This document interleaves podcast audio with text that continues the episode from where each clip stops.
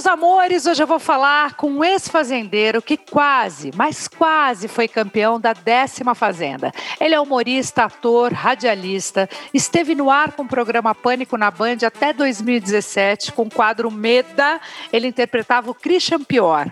Quem lembra? Foi jurado do Ratinho no SBT no quadro 10 ou 1000, considerado um dos humoristas mais criativos do país. Atualmente ele está em processo de reabilitação por uso de drogas, compartilhando toda a sua luta em suas redes sociais. Fala Evandro Santo! Mas ele não vem sozinho, ele vem acompanhado de um cara que está dando todo o suporte e ferramentas para ele vencer essa luta.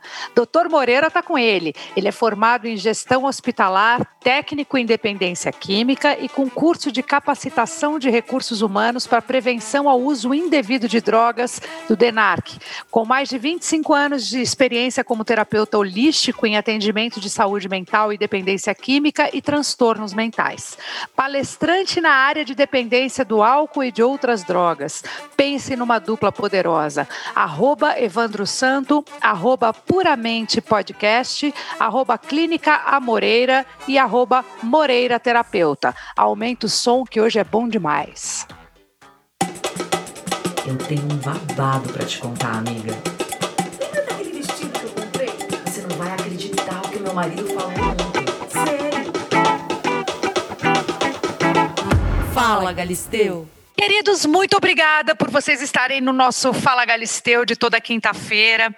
E Evandro, você, não sei se eu estou certo ou não, mas eu sei que você é de Belo Horizonte, você morou em Uberaba, veio para São Paulo e a minha pergunta é: quando tudo isso aconteceu, o sonho de ser artista estava na sua cabeça ou, ou não? O sonho de ser artista, eram três sonhos de ser artista. Primeiramente, né, é, um beijo para você, saudades. A primeira coisa era ser um artista.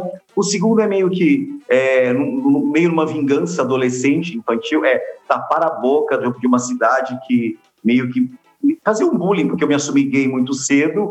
E o terceiro era, era, era conhecer São Paulo, ter uma outra perspectiva de vida além de Uberaba. Eu não combinava com a cidade eu era extremamente hiperativo e aquele ambiente é, do interior já não me bastava mais. Aí eu te falo que eu já sou adicto desde moleque. Eu queria mais, mais e mais. Era extremamente compulsivo com qualquer coisa. Então, a, a minha, a minha ida para São Paulo se, se, se teve esses três fatores. E você lembra qual foi a sua primeira coisa que você fez para ganhar o seu primeiro dinheiro, assim, antes de, de ser esse cara engraçado, esse humorista que todo mundo conheceu? É, eu quero saber o que, que você fez antes. Quais foram os seus, os seus ofícios? Primeiro, com 10 anos, eu comecei a catar papel na rua. Aí, quando eu voltei, o cara falou que lata também dava dinheiro, comecei a catar lata e papel. Depois ele me falou que o alumínio valia o quanto pesava, comecei a pegar alumínio, depois ele falou que cobre valia muito. Eu comecei a. É muito difícil você achar cobre, a não ser que você assalte oficina mecânica, o que eu fiz com 10 anos de idade. Depois eu fui trabalhar na oficina mecânica que eu roubava as peças, aprendi a limpar o torno mecânico, a, a soldar peças, a lavar banheiro, separar o ferro velho. Depois fui entregador de compras de um supermercado. Depois eu trabalhei numa Mas com, do estoque 10 anos, é. tipo garoto prodígio, é. assim, com 10 anos, fazendo tudo isso ao mesmo tempo agora, mas você não veio sozinho de Uberaba para cá, não, você veio com a sua mãe. Isso lá em Uberaba, isso lá em Uberaba, eu trabalhava em Uberaba. Ah, isso em Uberaba. Isso lá em Uberaba. É. Aí depois trabalhei entregando é, é, compras de mercado, depois fui trabalhar no estoque de uma boutique, depois office boy de uma boutique, depois num bar em, em Uberaba chamado Gindondon Bar, depois um café real, aí eu vim para São Paulo. E você morava com sua mãe? Você tem mais irmãos? É uma coisa muito curiosa. Quando eu saí de casa, eu tinha 14 anos. É, a gente brigou porque eu era gay, então minha mãe estava com um novo, um novo marido, que é o meu padrasto. Eu era filho único. E aí, os dois filhos que a minha mãe tem com o meu ex-padrasto, que eles separaram, são gays. Então, eu tenho um outro irmão que é gay e uma irmã que é travesti. Então, são três gays, na verdade, na família. Meu Deus! Louco, eu, não, acho que você nunca falou disso. Não, não, porque assim, quando eu saí da minha casa em 89, em 90 a mamãe engravidou do Dudu, que é meu, que é meu outro irmão. E o Marcos Vinícius, que hoje se chama Rafaela Colucci, veio dois anos depois. Então eu não cresci com eles. Então, quando eu, quando eu soube, o pessoal da cidade me ligou e me contou: seus dois irmãos são gays. Eu falei, meu Deus, o que é um cara? Mas você não convive mais com eles? Não, não, não. Eu convivo, Uma coisa que não tem. Não, convivo muito com minha mãe. A gente fez as pazes, até devido àquele documentário do Pânico, mas eu sou, eu sou extremamente agarrado à minha mãe, até porque tem uma hora que eu consegui me colocar no lugar dela, na, no ano em que ela engravidou, na, na, na, época política, social, econômica, eu consegui me colocar no lugar dela. Hoje somos, às vezes eu sou amigo da minha mãe, às vezes eu sou irmão, às vezes eu sou pai, ela é minha mãe, e tinha uma relação muito intensa, os dois, a gente se adora. apesar de tudo que aconteceu. Sim, sim, acho que tem. Essa distância da sua mãe foram quanto, quantos anos? Bom, eu saí. Você ficou distante dela? Eu saí em abril de 89 da minha casa, fiquei um ano em Uberaba. Aí eu vim para São Paulo, cheguei em maio de 90. Aí eu fui falar com a minha mãe em 96, 97, 98, depois a gente brigou, aí só voltei a falar com a minha mãe depois que eu entrei no pânico. Então foram hiatos muito Peraí. grandes de relação. Nossa, porque a minha pergunta para o Moreira é até que ponto uma base familiar pode contribuir ou não para o sucesso de uma pessoa? Boa pergunta. É, tem tudo a ver, né, Adriane? Porque pelo seguinte, é, a, o, caráter, a personalidade, ela também tá, está é, implícita na, no, no, meio onde a pessoa vive. Então, um lar é, que não é um lar funcional, um lar disfuncional, com tantos é, rompimentos emocionais, buracos emocionais que ficaram, principalmente falando do Evandro, isso influencia muito na, na questão de como ele vai levar a vida dele, né, daí para frente. Então tem tudo a ver. Inclusive em relação à questão da hiperatividade do Evandro, que é uma coisa que ele tem falado muito, né? Que ele é uma pessoa extremamente hiperativa. Ele não precisa falar, a gente percebe, é, a hiperatividade dele é, é, visível. É perceptível, né? É visível.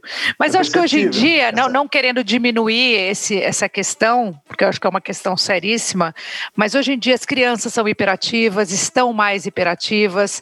É, essa é uma questão importante que já está fazendo parte um pouco de acho que da grande maioria das famílias ter que lidar com alguém que é hiperativo, sabe? A gente mesmo criou esse, essa situação para nossa vida. E a pandemia aguçou isso de alguma forma, sabe? Então as pessoas ficaram ainda mais é, hiperativas, na minha opinião, se é possível, né? Mas isso apareceu de uma forma maior é na pandemia. É uma mistura de, de hiperativismo com desespero pela sobrevivência, como o que vai ser da minha vida, como tenho contas a pagar, como me recolocar no mercado. Juntou tudo isso com uma crise, que não é só no Brasil, que é mundial. Então as pessoas realmente estão assustadas, estão trabalhando mais do que podem, mais do que deveriam, a gente for pensar bem.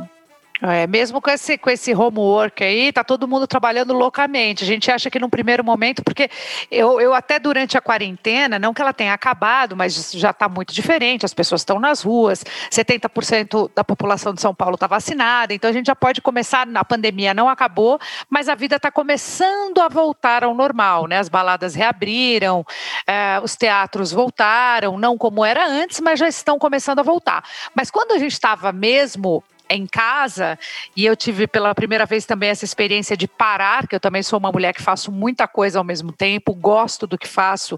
É, e, e, eu falei agora, agora eu não sei o que vai ser da minha vida, porque como é que eu vou ficar dentro da minha casa, eu, meu marido, meu filho, lidando com ócio, né? Com essa angústia de o que, como vai ser o dia de amanhã. Também artista precisando trabalhar, né? Porque bem ou mal a gente a gente vive assim, né? Do nosso dia a dia, dos nossos trabalhos, dos nossos eventos, dos nossos contratos. E aí tudo, tudo foi acabando, tudo foi parando. Então essa angústia fez parte também da minha vida. E por muitas vezes eu, eu decidi fazer lives e fiz outras coisas e falei sobre isso, inclusive com pensadores, né? É, e aí falaram que eu estava romantizando a quarentena quando eu disse que a gente podia aproveitar isso para ser melhor. Falaram isso? E aí disseram que eu estava errada. Ah, falaram Des... porque. É, pois é, é mas, o... mas eu, desculpa, eu discordo, eu, eu, eu, concordo. Eu concordo contigo. Acho que quem, quem realmente se, se interessou e, e pegou essa visão que você está falando, Adriane, é, realmente é, melhorou é, a performance no sentido de aproveitar o tempo. Algumas pessoas acabaram se perdendo. É, eu tenho, eu tenho um, um, um, sócio que ele tem uma empresa de, de tecnologia, de TI, e ele começou a perceber que os colaboradores estavam trabalhando mais do que quando estavam na empresa. Então tem, tem dois lados aí. Eu acho que dá para deu para aproveitar o tempo quando se fica em casa eu, eu acompanhei alguma coisa sua nesse sentido. Quando você estava falando, eu acho que eu acompanhei essa sua live, quando você estava falando desse assunto. De é, que precisava é. aproveitar o tempo em casa e não deixar ele ocioso, mas procurar fazer coisas construtivas para que a mente pudesse permanecer ativa, né? Então eu acho porque assim, sentido. eu acho que quem tem, a gente aqui vive em São Paulo, assim, que já é uma cidade hostil, difícil, bem né? hostil, né? diferente de quem uhum. mora, não é? é? Diferente de quem mora numa praia, Sim. quem mora no interior. Então São Paulo, eu falo, claro que eu sou privilegiada, tenho minha casa, tinha gente que nem casa tem. Aqui na porta da minha casa eu vi um monte de gente dormindo na rua durante a pandemia, isso Sim. aumentou muito. Então assim, claro que a gente tem o privilégio de ter o conforto de uma casa, comida na geladeira e uma família, né? Assim, bem ou mal, minha mãe na casa dela, eu aqui, mas tenho, uma, tenho minha mãe ali, o meu amor por ela, meu filho aqui dentro de casa. Fica tudo mais confortável, mas não foi gostoso para ninguém, tem que encarar essa realidade. E aí, eu realmente acho, Moreira, que eu tô melhor depois da pandemia.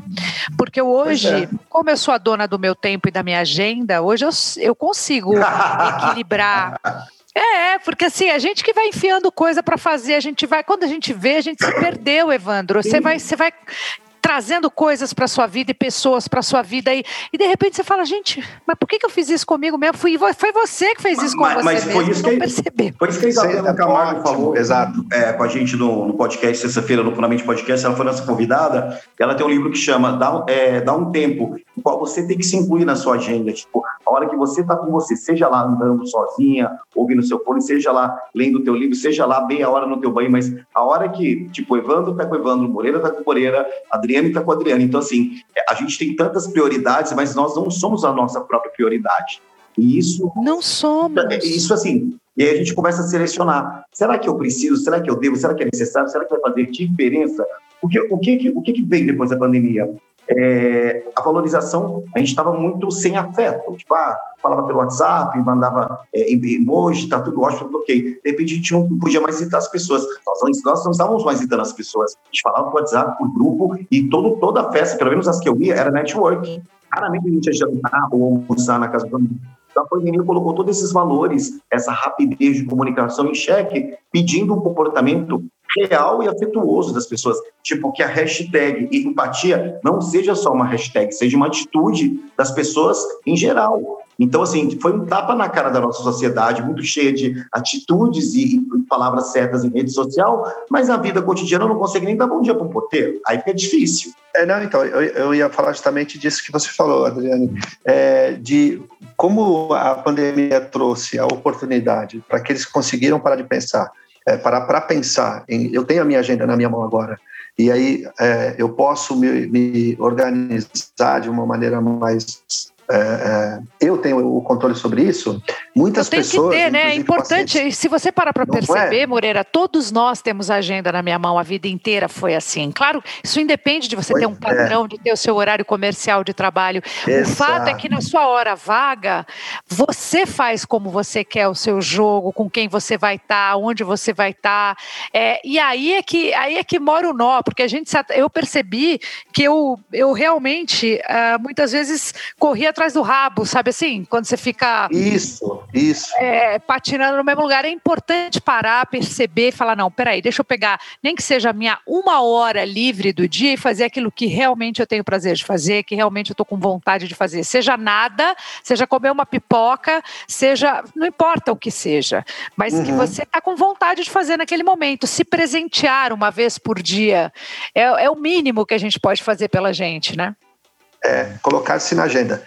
Exatamente, mas é, é o que eu estava falando. Eu estou atendendo muita, muitos pacientes que é, acabaram indo além na agenda, que foi o que, que tu falou, é, de se perder, às vezes, algumas pessoas que se perderam de ir além, é, é exagerando na agenda e não, e não conseguindo olhar para si. Do tipo que, ah, eu, eu, bom, eu parei, agora eu tenho agenda na minha mão. Na verdade, como você falou, e eu concordo, a gente sempre teve a agenda nas nossas mãos, né? Mas a pandemia trouxe isso, quer dizer, eu estou comigo agora, eu tenho todo o tempo do mundo, eu vou consigo agora falar com várias pessoas, consigo me organizar, mas algumas pessoas acabaram perdendo a mão, Adriane, e muitas pessoas acabaram indo além e foi um assunto que conversamos com a Isabela, inclusive, no nosso podcast, que foi a questão do burnout. Mesmo em casa, muitas pessoas entraram nesse processo. É. da fadiga. Eu, eu fiz com ela um né? podcast né? também. Eu chegou. gosto muito dela, acho ela uma mulher Nossa, ela é maravilhosa. maravilhosa. E, e ela, o bom dela é que ela expõe todas essas questões de uma forma muito simples, muito objetiva, Nossa, que você olha e fala, puxa, né? eu nunca tinha ouvido falar dessa doença e não é que eu tenho esse negócio aí, burnout. você acaba descobrindo é, que, você, é, que isso faz parte um pouco que a gente está a qualquer momento prestes a explodir.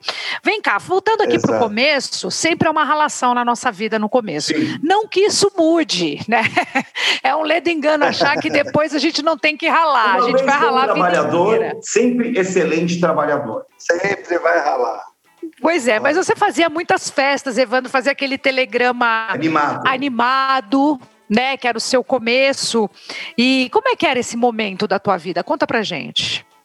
Então, na, na verdade, o que aconteceu? Eu tentei vir para São Paulo por três vezes. E aí, a primeira com ônibus, eu não tinha autorização do juizado, não deixaram. A primeira com trem, não deixaram. A terceira vai ser carona. Só que 15 anos, bichinha pra caramba.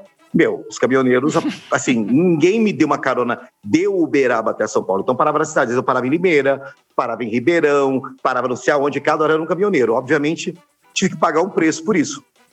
E aí, quando eu cheguei aqui, eu só tinha noção de uma, de uma academia de dança que eu conhecia dos festivais e mais nada. Onde eu fui cair? No Trianon. Que, na verdade, nos anos 90 era um, um grande ponto de prostitutos masculinos nos anos 90. E dali eu comecei a ganhar minha graninha, e também fazer aula de balé, o que me salvou. Então, se por um lado eu tinha uma, uma vivência marginal, o outro lado eu tinha a dança, que era uma coisa lúdica, que me salvava. Eu era extremamente Mas como curiosidade, você dormia aonde? Primeiro eu morei na, na, numa comunidade na Vila Paranaguá, na Zona Leste. Depois eu fui morar na Coab dessa Popemba com era uma travesti, uma prostituta da Liberdade, eu e o Michel, éramos em quatro. De lá eu migrei para morar num hotel. O hotel era assim: se você faturava, dormia. Se você não faturava, não dormia. Mas como eu faturava, eu nunca deixei de dormir, até porque eu acumulava diária e pagava mais. Eu tinha pavor de dormir na rua. Dali eu fui parar numa pensão onde um monte de michês moravam. Dessa pensão, fui, aí já fui dividir apartamento com uns michês que moravam no apartamento, que eu morei três ou quatro anos. Aí depois fui morar no Butantã. Então, assim, até eu morar sozinho na Heitor Penteado, eu acho que eu morei uns 10 lugares diferentes. Louco isso, né? Entendi. né? E essas pessoas, você carrega com você algumas, não? Tipo, Adriana, vou ser muito honesto com você. É, foi uma época assim, foi uma época difícil, foi dura, mas eu tinha, imagina, você tem 15 anos, você é gay, você está numa cidade grande, você tem dinheiro fácil, você tem sexo fácil e nenhuma e nenhum tipo de, de, de, de, de pessoas te repreendendo, que era eu comigo mesmo. Eu só sabia que naquela época eu não podia me envolver com drogas e algum tipo de roubo. Então qualquer coisa era válida. Então, assim, eu faturando meu dinheiro honestamente, ok, comprava minhas roupas, pagava a minha pensão, o meu hotel e depois meu aluguel. Eu tinha clientes fixos que me adoravam, porque eu tagarelava muito. Sempre tive muita sorte com os senhores de 70, 80 anos de idade, imagina eu com 15. Eu sempre saía com os Mr. Magu da putaria. E aí, Entendi. Paralelo isso, a dança. Aí um amigo meu que fazia mexer comigo, conhecia um cara, era dono de uma agência de telegrama e me chamou para fazer. Falei, ai, cara, não sei, vi lá, me vestir de mulher e para uma festa. Falou, cara, é melhor do que ficar na esquina. Falei, tem razão, né? Ele chama Lafayette, esse rapaz morreu, atropelado, infelizmente.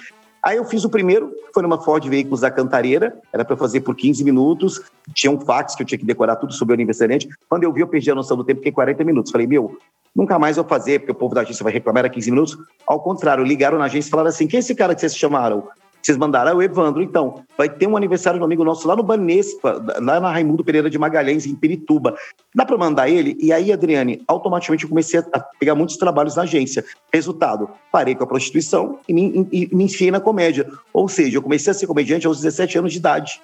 Então, das, das ruas do Trianon, eu migrei para festas. Aí aprendi a produzir. Daí até você virar comediante, aprender a produzir e tudo, Teve convívio com a sua mãe, conversas, não, ela sabia da sua vida? Nada de Zero. mãe, nada de mãe, tu estava muito magoado, puto da vida com a minha mãe, chateado. É, não, assim, a ideia era vencer em São Paulo, esfregar na cara das pessoas o que elas tinham feito comigo. Era, era o meu sentimento na época, eu não tinha uma evolução. Eu era apenas uma pessoa querendo sobreviver e magoadíssimo querendo a aprovação da mãe. Hoje, hoje eu sei disso. Então, assim, é... mas assim, teve sofrimento? Teve, mas eu sempre tive uma propensão ao otimismo. Isso me ajudou muito nas horas mais difíceis, como quando, por exemplo, passava a polícia, batia na gente, jogava gás lacrimogêneo, a gente era preso na delegacia por nada, depois era solto, prendia a gente de novo. Isso, olha, eu fui preso umas 30 vezes na minha vida. Sem ter feito nada. Não, porque era vadiagem, né? Você tá lá na, na esquina do, da, da, da Alameda Jaú, com a Peixoto Gomide se prostituindo, vinha a rota, te levava, era vadiagem. Ia para 78, a delegacia dos Estados Unidos, os caras te davam um chá de cadeira e depois te soltavam. Depois, se você voltasse, eu já cheguei a ser preso duas vezes a mesma noite. Moreira, o meio que a pessoa convive, seja amigos, trabalho, influi diretamente no comportamento dela? A gente já falou da família, agora eu quero saber no comportamento. É, então, com certeza, porque como eu falei até lá no início, né, que uma família disfuncional, ela acaba trazendo é, comportamentos para o indivíduo. Mas depois que ele vai e as amizades, o meio onde ele vive, as pessoas com quem ele se relaciona, o que essas pessoas fazem, como elas se comportam, para onde elas vão, é, é, que tipo de, de, comportamento elas têm, a coisa de, do, do indivíduo ele querer fazer parte daquela turma, ele querer fazer parte daquele, daquele espaço, ele acaba cedendo a comportamentos que não são comportamentos, vamos dizer assim, aceitáveis, então tem uma influência muito grande nas decisões dessa, dessa, desse indivíduo, né, dessa pessoa, porque ele quer fazer parte de, de algo principalmente quando a gente fala da, da história do Evandro, quando quando, como ele chegou em São Paulo, né, sem conhecer ninguém. Mas você acha que a questão dele tem a ver com a idade, com o fato dele ter apenas 15 anos? Porque uma pessoa um pouco mais velha, que por algum motivo acaba convivendo de outra maneira, num outro universo, numa vida conturbada, com pessoas que não são exatamente um vínculo afetivo, a gente pode dizer que uma pessoa mais velha tem mais controle ou isso não tem absolutamente nada a ver? Eu diria para ti o seguinte: absolutamente nada a ver. Porque, assim, porque o que, que conta, né, Adriane? De como a pessoa cresceu da fase é, de, da infância, da adolescência para a fase adulta. Muitos adultos, isso Freud fala, né, quando ele fala lá do rei bebê, vai para a fase adulta com comportamentos infantilizados. Então, quando chega no, na fase adulta e não tem uma inteligência emocional, vamos falar assim, ele acaba indo no embalo, vamos dizer, vamos dizer dessa maneira. Então, quer dizer, não tem nada a ver a questão da idade. No caso do Evandro, que tinha 15 anos, com certeza ele teve aí um, um tinha muito mais energia, aquela coisa de não tenho nada a perder e, e, e tinha um, um, sentimento de eu preciso provar para o outro, porque tinha uma raiva, tinha um ressentimento, coisas que nós trabalhamos em terapia, inclusive. Mas eu diria para você o seguinte, Adriane, a questão da idade não tem nada a ver. Eu tenho pacientes, atendo pacientes de 40, 50 anos que têm dificuldades até hoje é, que não se encontraram ainda, perderam a identidade porque querem fazer parte de alguma coisa e não tem uma base lá de trás. Então acabam se perdendo e cedendo a, a comportamentos inadequados e que levam muitas vezes a, a droga, que não só comportamento, né, ao, uso de substâncias tudo. Então a, a idade não, não leva em consideração, não. Evandro, a fama que você conquistou era o que você sonhava? Olha, é uma, é uma pergunta muito louca, porque se você perguntar para mim qual é a fase mais glamurosa da minha vida, não foi a fase pânico, foi a fase pré-pânico, quando a gente fazia o Debo Show lá no centro da cidade, estava surgindo o Rafinha Bastos, surgindo a Calabresa, o Marco Luque, o Oscar Filho, éramos a mesma turma. Então, assim, eu fazia parte do movimento cultural de comédia que estava começando, trabalhava na Trash 80, que eu adorava, que eu amava, já morava sozinho, pagava meu aluguel, já, já namorava sério. Então, assim, já tinha viajado para fora para ver os shows da Madonna, que sempre foi uma loucura na minha vida. Então, para mim, o glamour, o que me lembra uma, uma, uma, Nova York dos anos 80, que eu me inspiro muito na Madonna, que, que para mim era aquela parte, entendeu? A fama foi só uma confirmação é, de que eu podia ir mais além. Inclusive, eu lembro de você quando eu fazia a porta do Parque do Gugu. Você foi na inauguração. Eu lembro de você lá. Você foi super simpático é comigo. Você estava casado com o Justus na época. Você foi extremamente. A primeira pessoa famosa que eu vi na minha vida foi você. Você acredita? Olha! Eu trabalhei lá no Parque Olha, do não sabia dessa história. A Maria Eugênia ah. lá, que era dona, que também era amiga da Fernanda Chama. Então, assim, quando aconteceu o pânico, eu já estava desistindo de tudo. Eu falei, cara, eu vou terminar o supletivo, vou fazer um, um vestibular, vou prestar para história, que eu adoro história, vou dar aula de história, vou ser guia de museu, vou continuar com a comédia, mas assim, 32 anos nas costas, Adriane. Eu não saí com as pessoas certas, não puxei saco com as pessoas certas, não frequentei as, as, as, as peças certas, então eu falei, já deu de quase lá. Sabe muito quase lá, agora vai, agora vai, no teste, aí você pega, agora vai. Falei, meu, cansei, vou fazer outra coisa na minha vida e a comédia fica de base. E aí, quando eu menos esperei. Mas, bem ou mal, o pânico te deu um tamanho, né? Não. Um tamanho e um reconhecimento incrível. Não, o pânico foi? foi? o divisor de águas, né? E assim, e claro. logo explodiu de cara, foram 11 anos de pura agonia, êxtase e muito aprendizado. Muitas das coisas que eu reclamava do pânico na época, hoje eu sei que foram necessárias até para me blindar para eu não ser uma pessoa mimimi. Às vezes eu me vejo em situações que algumas pessoas acham estranho, eu falo, gente, mas é só resolver isso. O que, o que há de mais isso? Qual é o problema disso? Mas isso foi, assim, devido ao meu histórico de vida, mais ter trabalhado no Pânico, que era um lugar extremamente difícil de se trabalhar, por ter muita disciplina e muita cobrança, hoje eu agradeço. Hoje eu vejo tanto que isso foi importante. Então, tanto que o Emílio é, nos tornou é, soldados de trincheira. Então, ah, coisas que eu reclamava, hoje fazem. Eu posso falar com qualquer assunto com você sem a menor frescura e sem mentira, porque também aqui na clínica eu também trabalho honestidade. Então, o que você me pergunta, eu vou te falar na lata. Então, eu não consigo. É, ah, eu vou te dar uma resposta conivente. Não, lasque-se. Uma vez que eu saí do armário da dicção, qualquer coisa é qualquer coisa. Para mim, o mais difícil era isso. Então, tudo que for perguntado à minha pessoa, não tem o menor problema em responder. Moreira, lidar com altos e baixos da fama, por exemplo, pode ser perturbador? Com certeza com certeza perturbador. Nós falávamos sobre isso, inclusive. É, e essa pergunta sua é ótima, porque quando o Evandro me procurou, agora dessa vez para poder se internar lá na minha clínica, eu falei para ele o seguinte: é, esquece o Evandro, esquece o Evandro famoso, o Evandro da fama, né? Eu preciso do Evandro uh, ser humano, homem, o Evandro Márcio dos Santos, essa pessoa que que eu preciso aqui, que você precisa trazer para dentro do tratamento, porque a fama realmente perturba, a fama realmente é, tira a pessoa do, do, do, mundo real. A gente, nós até falávamos na sexta-feira com o Carlinhos é, sobre isso, né, lá no, no, podcast, falando sobre essa questão da fama, o quanto a pessoa se deslumbra. E tem uma frase do Cortella, Adriane, que diz o seguinte: melhor eu ser importante do que famoso, que fama passa, né?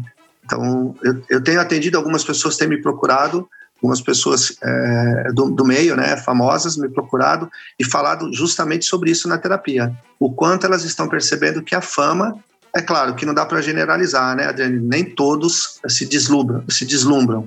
É, tem que ter um, uma boa inteligência emocional, tem que ter um bom controle emocional para poder lidar com isso. Mas se não souber lidar, vai entrar num, num, furacão e vai ser muito difícil sair. E o Evandro passou por isso no momento, né? Porque quando eu conheci o Evandro de 2013 para 2014, na primeira internação, ele ficou quatro meses internado e ele só queria dar um tempo, como ele mesmo falou, para poder voltar a trabalhar, continuar ganhando dinheiro dele e voltar a usar droga, que foi o que aconteceu, né? Tanto que nós fomos nos ver depois de sete anos. Então, eu vejo que a fama, essa coisa de, de estar em destaque, deslumbra e pode levar, sim, a ter prejuízos emocionais muito grandes. Evandro, você teve na Fazenda, ficou entre os finalistas, pena que não é na minha Fazenda, eu estou lá na Fazendona 13. É, como foi essa experiência na sua vida?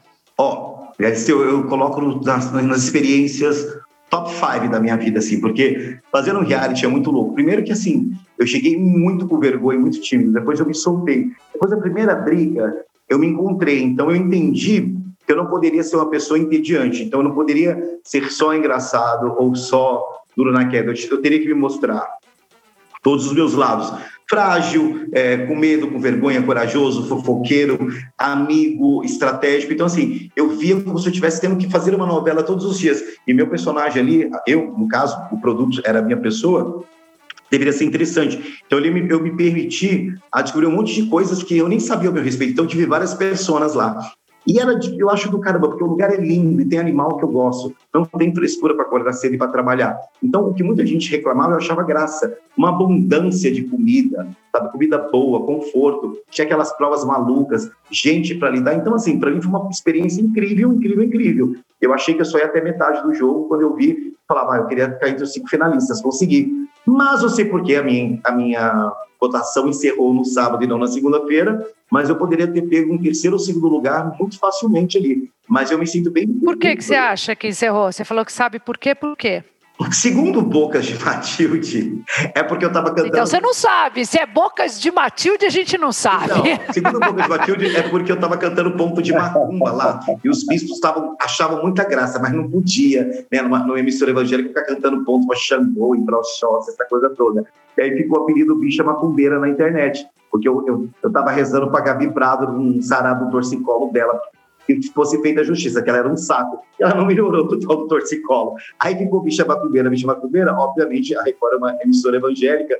Então, assim, aí eu, o que eu entendi, era engraçado me ter no jogo, era um, eu era um participante fazer diferença, mas era, ia ser complicado dar o primeiro lugar para um ex-drogado e para uma bicha macumbeira. Então, comercialmente e de, maneira estratégica, eu entendo esse quarto lugar, mas para mim é terceiro, porque o Kaique foi o terceiro precisar da roça, tendo que ele estava com rejeição uh, gigantesca. Então, na, é, assim, tecnicamente eu sou um terceiro lugar e está ótimo. Fiquei feliz. Tecnicamente, eu vou te dizer uma coisa: eu estou lá sentindo na pele como é que é essa sensação, e quem vota realmente é o público. É o público. E o público que vota não é o público que está na internet, sabe? Não, uma coisa não tem a ver com a outra. Você vê pessoas com 30 milhões de seguidores indo embora. Sim. E ganha uma pessoa, de repente, com 200 mil seguidores, com um milhão de seguidores. Fala, ué, como é que é isso? Cadê os 30 milhões de seguidores daquela pessoa? Não votou? Não, não votou. Porque vai lá, fala nas redes sociais, faz campanha e tudo, mas na hora de pegar aí votar, não vota. Fica para outras pessoas. Então, assim, eu sempre que eu falo de voto, eu, eu lembro essas pessoas, eu falo, gente, não adianta depois chorar no Twitter, tem que votar. né? Textão, textão não adianta Chorar nada na eliminação. Twitter é ótimo.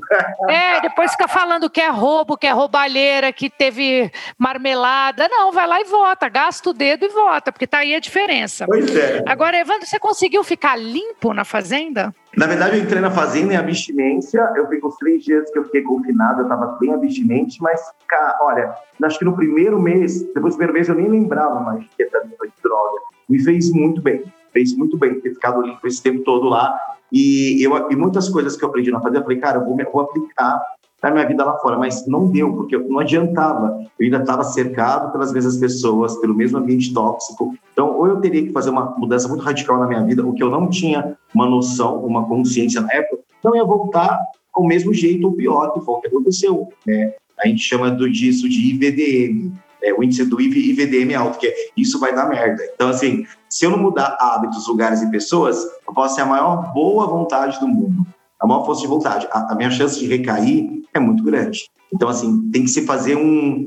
É, é, uma, como diz a, a Isabela Camargo, uma, uma, uma atualização de, de, de, identidade, de RG. Eu não posso mais é, andar com certas pessoas ou, ou, não posso me colocar a, a, a, risca. E eu funciono bem melhor, cara. Eu sou uma pessoa naturalmente doidinha, louca, criativa, e eu funciono muito melhor. Eu nunca, droga nunca foi, foi é, serviu para eu, eu, criar. Eu sempre fiquei apático. Não consegui criar ou fazer algo brilhante com droga. Se ainda conseguisse fazer, né, ainda falaria, mas assim, eu nunca criei, nunca produzi bem drogado. Moreira, um adicto consegue se livrar definitivamente do vício? Então, o adicto ele entra em recuperação. A doença ela é incurável. O que, que o adicto faz, né? Quando ele para de usar droga, ele estanca a doença como o diabético. Então, ele vai ter que evitar é, algumas pessoas, como o Evandro falou, lugares, hábitos, e ele vai ser um adicto em recuperação. Então, uma vez adicto, sempre adicto. O que ele vai, o que ele vai fazer é mudando de hábitos, mudando de lugares, mudando, mudança de pensamentos, uh, admitir que é um dependente químico, que é o primeiro passo de narcóticos anônimos que nós utilizamos lá na clínica, eh, se rendendo a essa doença. Você está falando aí de drogas, você está falando de todo tipo de substância, né, Moreira? Você está falando de álcool, você está falando de tabaco, você está falando da cocaína, você está falando da maconha, está falando do crack, ao mesmo tempo tá, é isso, de também droga química, é, química não é assim que fala, é droga é sintética. É, porque tem o fármaco dependente, né, Adriana? Aquela pessoa que é dependente de, de remédios, tem pessoas que são dependentes de jogo, de compras, são pessoas dependentes de sexo, todo tipo de adicção, todo tipo de compulsão, ela tem que fazer isso. Ela tem que, uma vez adicta, ela vai ser sempre adicta. Então, ela vai, é um adicto em recuperação. Então, o primeiro passo é ela assumir. Primeira coisa é ela assumir. Exatamente, que foi o que o Evandro fez. Que quando ele resolveu fazer lá dentro da clínica, Adriane, eu fui contra, eu fui o primeiro a ir contra. Porque é, é uma responsabilidade muito grande por parte da equipe, né? Eu me reuni com a minha equipe, com psiquiatras, psicólogos, os terapeutas, para a gente entender se realmente isso ia ser bom para o Evandro, porque é, uma recaída ela traz muita dor e, e o Evandro está se expondo de uma maneira aí é, é, para todo o Brasil, que está para o mundo e está dando certo só por hoje, por isso que a gente o programa fala que nós vivemos uma, um dia de cada ele vez. Ele sabe o que dói uma recaída, já passou por isso, né, Evandro? Dói acho que mais do que outra coisa, é, né? A gente se sente. Exatamente. Eu tive recaídas assim, porque essa é a minha quinta internação. Então, na verdade, é, se eu for honesto com você, fiz a minha primeira internação em 2014, eu fiz pouquíssimo esforço para parar. Eu quis negociar com a doença, vou usar só de sábado, vou usar dia sim, dia não, e sempre perdi. Ah, então, assim, é, eu, eu, recaí já na clínica em comportamento.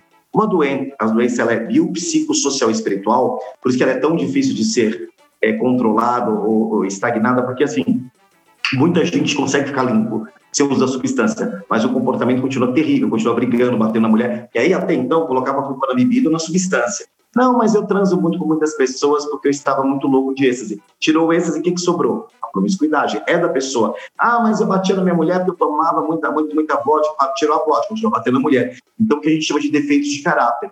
Então, em recuperação, você também tem que olhar esses defeitos de caráter e você também tem que entender suas qualidades.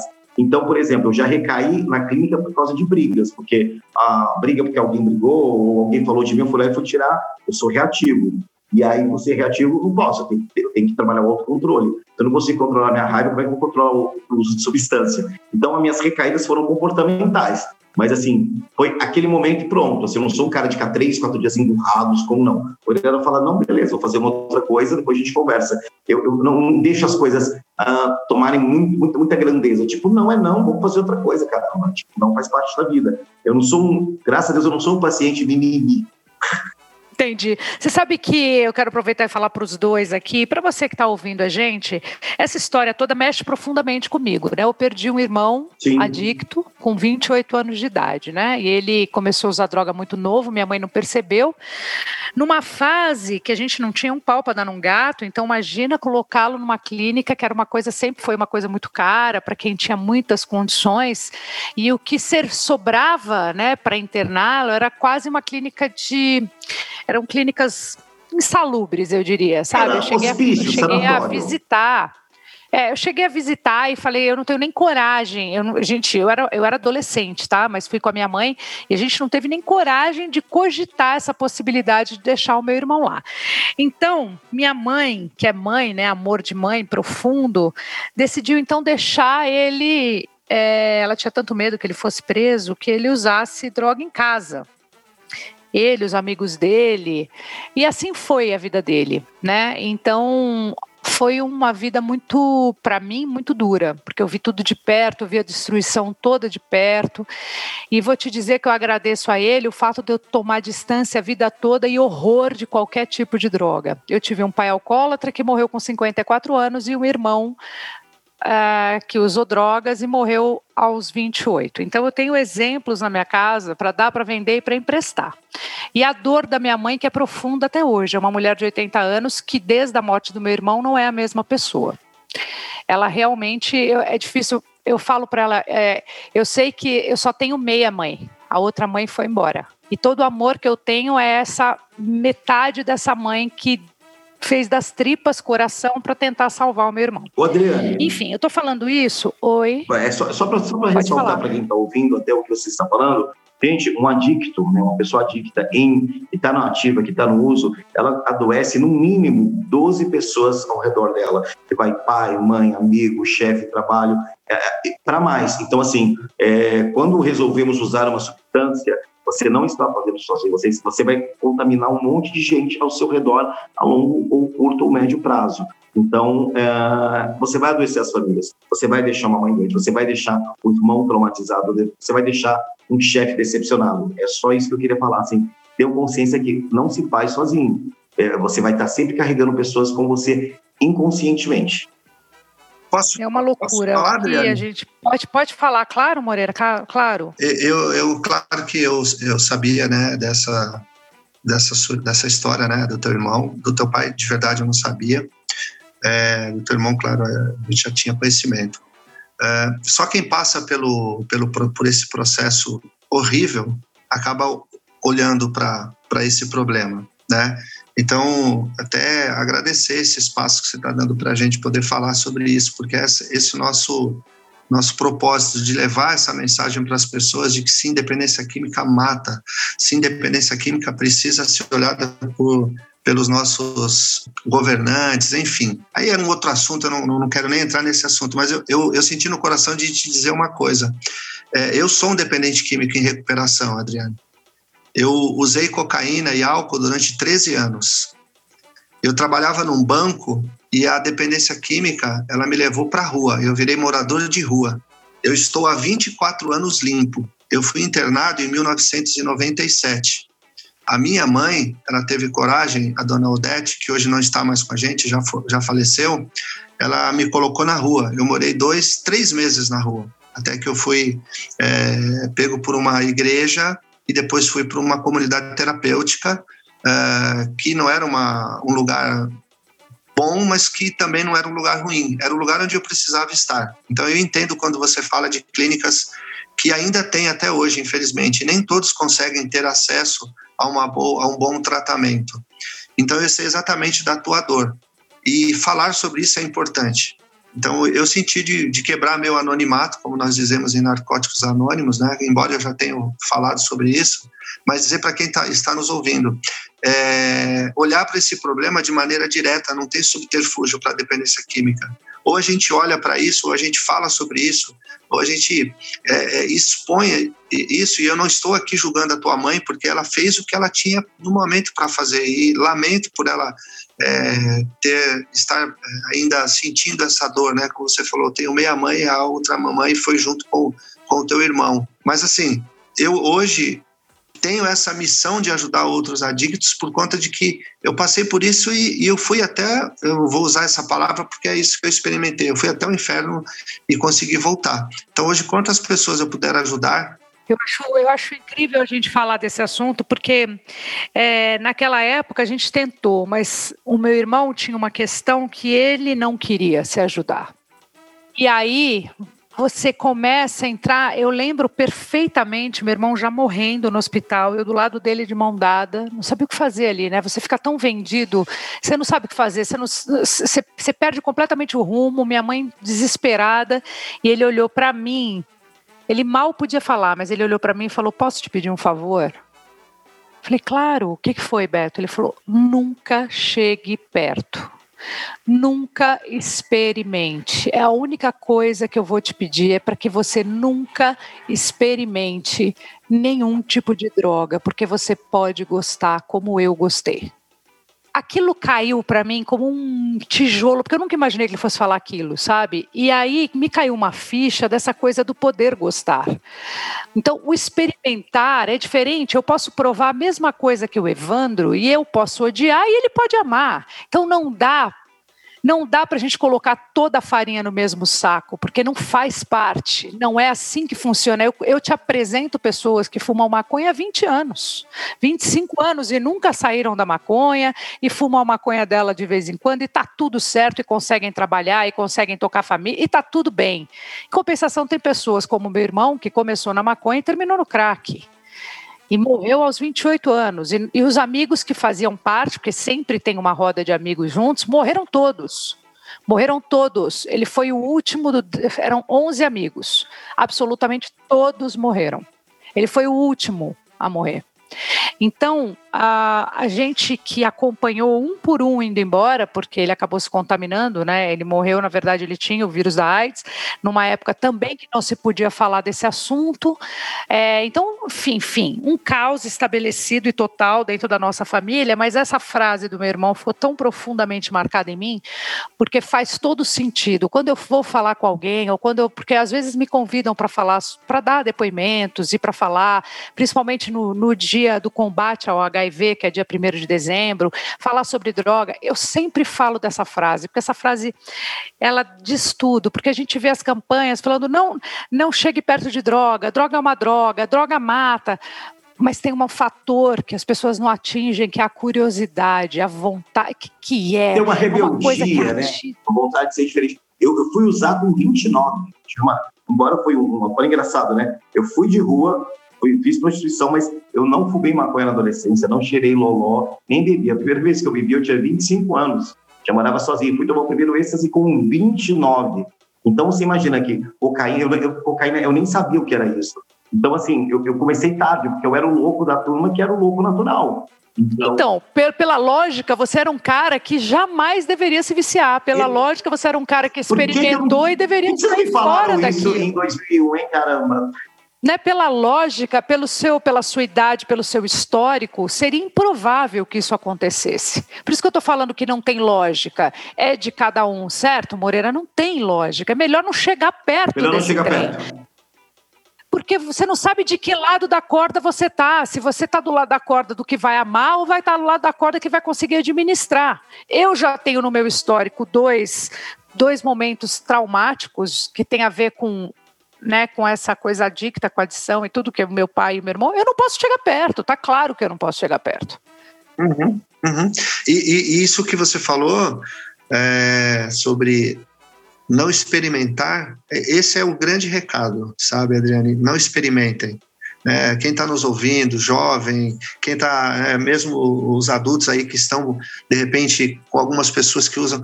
O recado acho que é nosso, né, Adriane? Não experimente, sabe por quê? Porque nós temos uma coisa que chama predisposição orgânica. Então, a gente não sabe eu não sei. Eu, eu, eu era viciado em álcool e em cocaína. O álcool, eu, comecei experimentando a, a, a espuma da cerveja. Era uma coisa que eu detestava e, de repente, eu, eu passei a amar. A cocaína, então, foi um, um, um pó mágico na minha vida. Como eu conheço pessoas da época que usavam comigo que experimentavam, falaram, meu, você é louco de usar isso, isso é horrível. Eu não quero nem chegar perto disso. Então, hoje, o recado que fica de, até da tua fala é, realmente, não experimentem, porque é uma roleta russa. A gente não sabe o que vai acontecer. O recado é esse, né?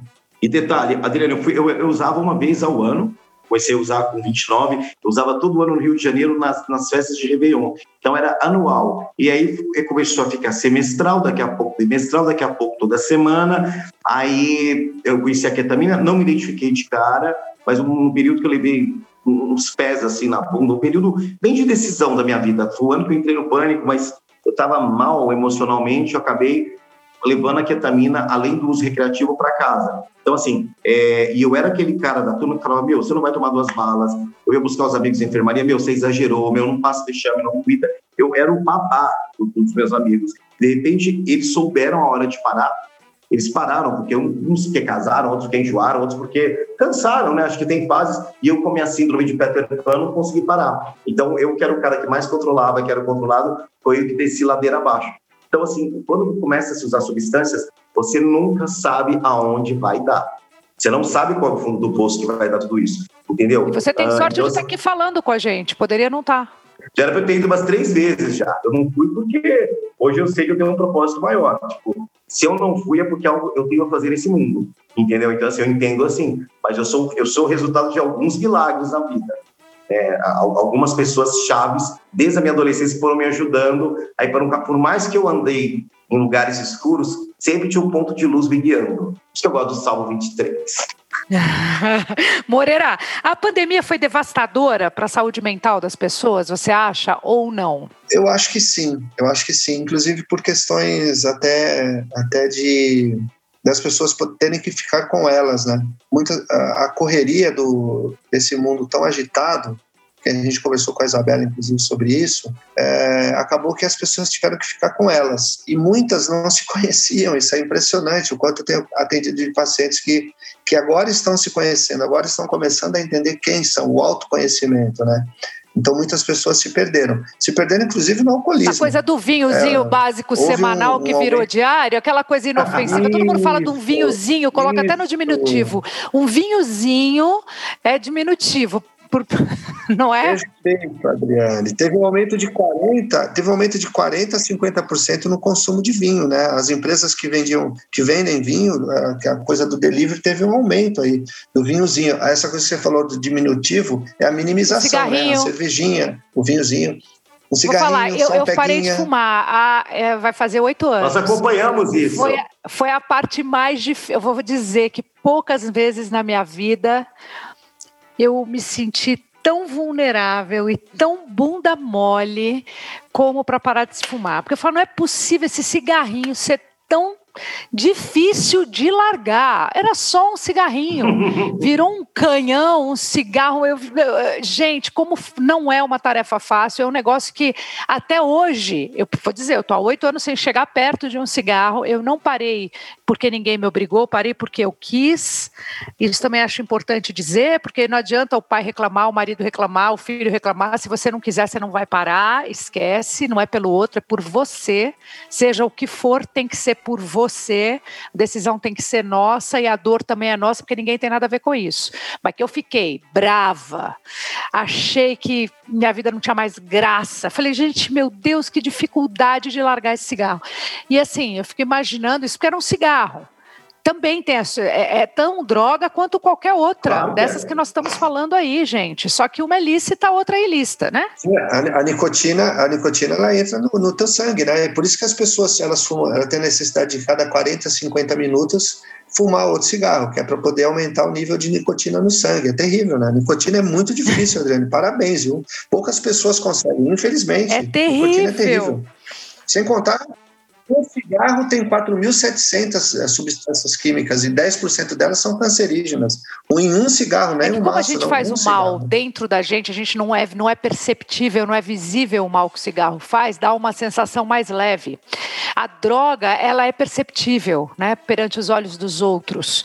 E você percebe no seu rosto, no seu jeito de falar, no seu olhar, na sua pele, que está tudo ali, está tudo ali a escrito. Você fica, não né? esconde de a ninguém. A química predomina, você fica acinzentado. É diferente do cigarro. O cigarro você vai fazendo mal lá dentro, você não, não percebe isso. Então tá tudo certo. A gente acha que é inofensivo, só que não, né? Bom, Evandro, como é que tá a tua vida hoje? Como é que é a sua rotina hoje? Evandro acorda às 7 horas da manhã, de muito bom humor. Aí eu vou, vou, vou, vou passear com a minha cachorra, eu tenho uma dog aqui na clínica que chama Mora, ficou de herança para mim. Aí eu vou caminhar, vou atazanar a cozinheira para fazer café para os pacientes. Aí depois a gente já toma um café, aí eu já faço meu décimo passo, que geralmente as pessoas fazem o décimo passo, é o seu diário do dia anterior, eu gosto de fazer no dia seguinte, com a memória fresca. Aí já tem espiritualidade, depois eu já vou para o escritório com Moreira, se é alguma coisa mais urgente para resolver, eu vou resolver. Então já malho às 11, meio-dia já, já almoço, aí vou, vou, estudar, vou trabalhar, porque assim, eu, eu, eu, não só me trato na clínica, como eu também sou voluntário em vários aspectos. Então eu cuido do Instagram da clínica, cuido das coisas do Moreira, faço algumas coisas, sei atender famílias, falo com os pacientes. Então, assim, agora tem um podcast que eu estou tomando conta. Então, meu dia começa às 7 e acaba entre 11 e meia, meia-noite. Eu tomo um clonazepam, 2 miligramas só, na hora que eu tomava 40 gotas de Rivotril para eu dormir. Assim, capoto. No outro dia, 7 horas, eu estou de muito bom humor, é, feliz, trabalhando, produtivo. E eu não tenho essa de, ah, hoje é domingo, não. Às vezes eu tiro um dia para eu dormir, igual sábado, de uma semana bem puxada da semana passada, deu sábado, 4 horas da tarde, falei, gente, vou me recolher, vou dormir até amanhã. O que fiz? E aí, acordei no domingo, seis da manhã, cheio de energia, fui dormir lá pelas onze e meia, meia-noite, fazendo coisa. Terminando o décimo passo, terminando de editar meu livro, é, vendo coisas. Então, assim, eu sou imperativo. Aqui é um dos poucos lugares que eu consigo chegar até exaustão, que desafia toda a minha energia. E eu gosto de sentir exaustão. Eu tinha esse problema de não me aceitar imperativo. Hoje eu sinto que minha energia vai até meia-noite, uh, onze e meia, meia-noite. É a hora que eu vou desligando a minha bateria. Então, tenho uma rotina bem bem, bem legal, porque tem hora para comer, hora para isso, hora para aquilo. Eu gosto de disciplina, eu respondo muito bem a disciplina, eu adoro a hierarquia. Eu sou um líder natural, mas eu gosto de ter alguém à minha frente para eu seguir. Eu me sinto melhor assim. Moreira, o Evandro está no caminho certo? É por aí? É por aí. O Evandro tem, um, tem uma coisa, Adriane, que é, é essencial para o adicto permanecer limpo. O Evandro ele é disciplinado, o Evandro ele é, ele é organizado apesar de toda a hiperatividade dele, né, o Evandro é ele tem o diagnóstico de transtorno afetivo bipolar, então ele alterna entre alternava, né, porque ele deu uma equilibrada nisso, mas ele está no caminho, porque o que, que ele fez?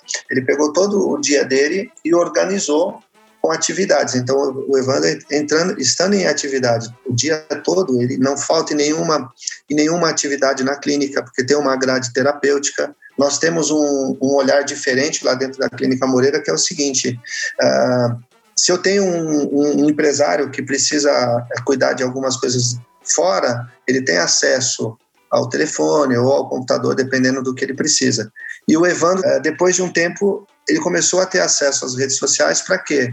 Para mostrar o dia a dia, para mostrar o cotidiano. Então, ele está no caminho certo, Adriane, por quê? Porque ele colocou, durante o dia dele, metas objetivos e incluiu as atividades, tanto das atividades dele de da, das redes sociais dele, como as atividades da, da grade terapêutica da clínica. Então, não fere em nada.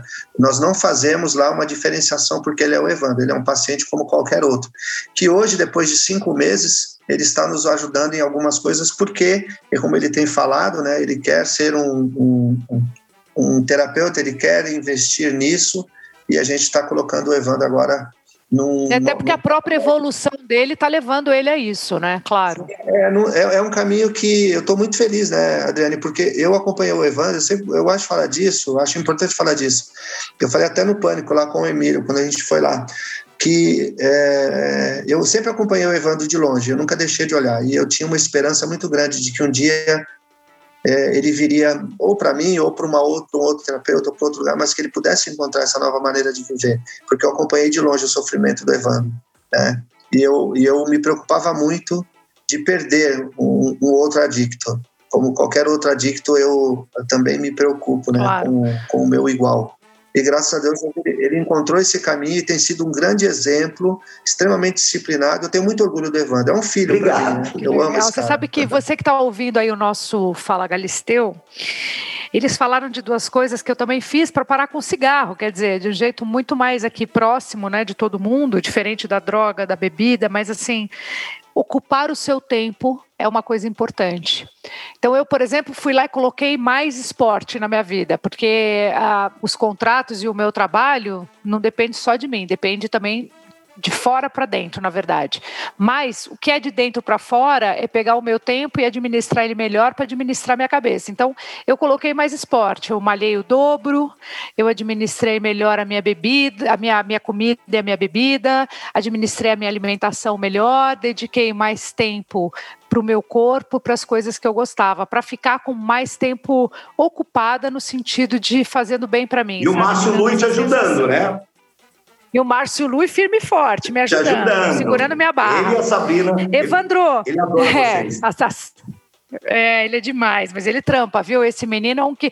Eu acordava às sete e meia achando que eu estava bombando, ele já tinha feito duas aulas. Eu falei, gente, mas que horas começa esse povo Às a malhar? Meia-noite, a, Sabrina, a Sabrina ia treinar meia-noite com ele, e aí meia-noite ele estava dando aula com a Sabrina, eu lembro disso.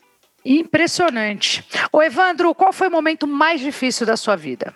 Qual o momento mais difícil da minha vida? Pode ser três. Ah, quando meu, meu melhor amigo que me colocou no humor descobriu que estava com câncer e eu vi ele definhando, ele foi morrendo. Ah, tem que entrar na sala do Tutinha, que você conhece, trabalhou com ele, completamente drogado, pedindo benção. Ele falou que não, que eu teria que me internar e me tratar. Eu fiquei com muita vergonha.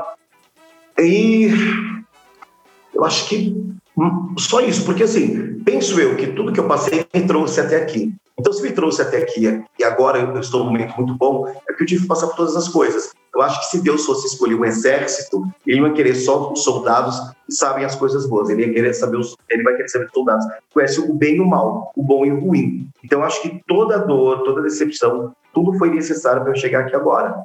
Toda essa plena, eu chamo isso de plenitude, a plenitude da dor, a plenitude do prazer. Então, eu tenho algumas vergonhas, assim, arrependimentos. Se eu, se eu arrepender de algo, Claro que eu tenho que pedir desculpas, reparações. Se eu me arrepender, eu, eu não vou estar sendo conivente com o momento que eu estou agora. Eu, eu tenho coisas que eu tive que passar.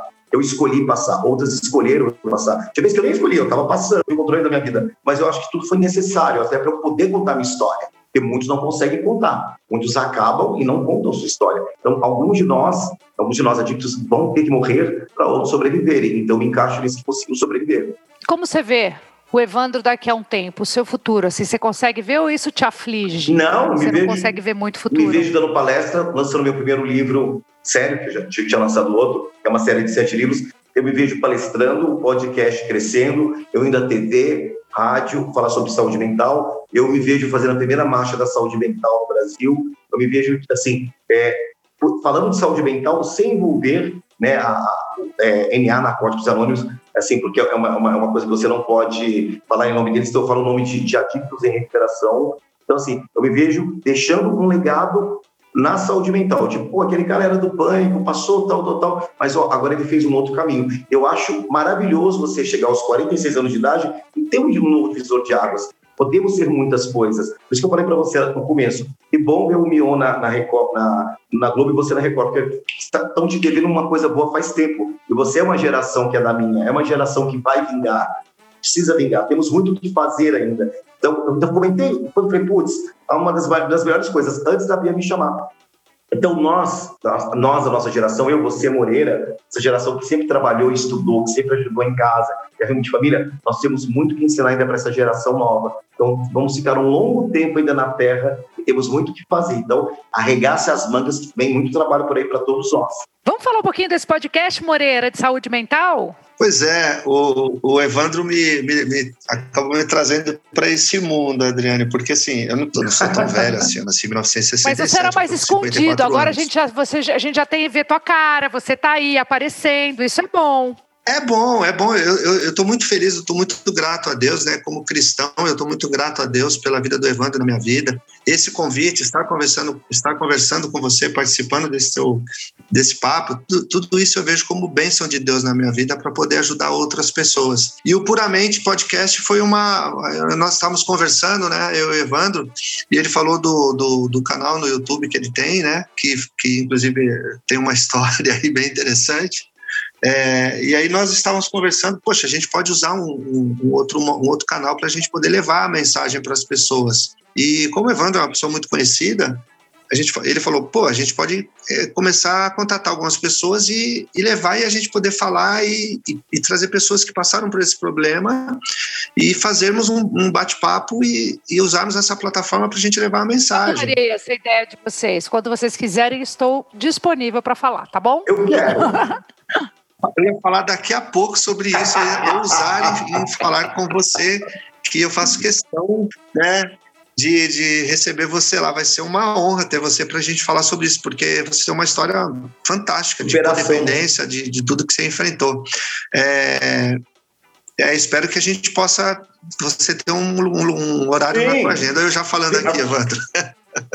foi, um, foi, uma, foi uma ideia que acabou surgindo entre eu e o Evandro e a gente está muito feliz porque a gente está conseguindo atingir as pessoas. Por conta disso, eu tenho ah, muita gente tem, muitas pessoas têm nos procurado, tanto a mim quanto ao Evandro. E eu quero deixar claro que aproveitar esse espaço, essa conversa contigo, para dizer que algumas pessoas, até falando do que você disse, né, algumas pessoas elas não têm condições de pagar e, e, eu, junto com os meus sócios, tenho três sócios lá na clínica, algumas pessoas a gente tem pego e colocado em outras clínicas e bancado o, o, tratamento. Temos um, pessoas que estão lá na clínica que não têm condições de pagar, a gente colocou para poder ajudar. Não, vem cá, você quer? Vem que a gente vai te ajudar, a gente faz uma análise né, para não, não perder a oportunidade de dar uma vaga para uma pessoa. Então a gente tem esse olhar. E o podcast tem nos ajudado nisso. As pessoas têm nos procurado, têm tomado coragem de falar que tem problema, que precisam de ajuda. Então a gente tem trabalhado bastante. Eu, com 54 anos, agora estou tendo que correr mais, é, fazer exercício, cuidar mais da minha alimentação e estou me, me, sentindo muito mais jovem, muito feliz por poder levar a mensagem. É o meu 12 segundo passo de Narcóticos Anônimos. É isso, é sempre uma responsabilidade, né? Quando a gente conta a nossa história. Sim. E quando você abre de verdade o seu coração, como diz o Evandro, abre o armário das drogas ou o armário de um vício qualquer, você carrega essa responsabilidade com você de ajudar Sim. as pessoas, de não sucumbir, né? De, de, de, ter os olhares dos outros também. Ai, olha ele, ele que fez isso. O, o Rafael William, por exemplo, é um menino que sofreu muito com isso. É um menino que. Meu gente, amigo, ele veio me visitar direto. A gente acompanhou todo Sim. o processo dele e, e, ele virou motivo de chacota há muitos anos, até ele provar para todo mundo que ele era capaz e que ele podia. E, e, acho que a Fazenda, por exemplo, foi um ganho na vida dele, porque a gente pôde acompanhar Sim. o dia a dia dele ali. Não é só porque ele venceu a Fazenda, é porque ele pôde se mostrar na Fazenda diferente. Então, Sim.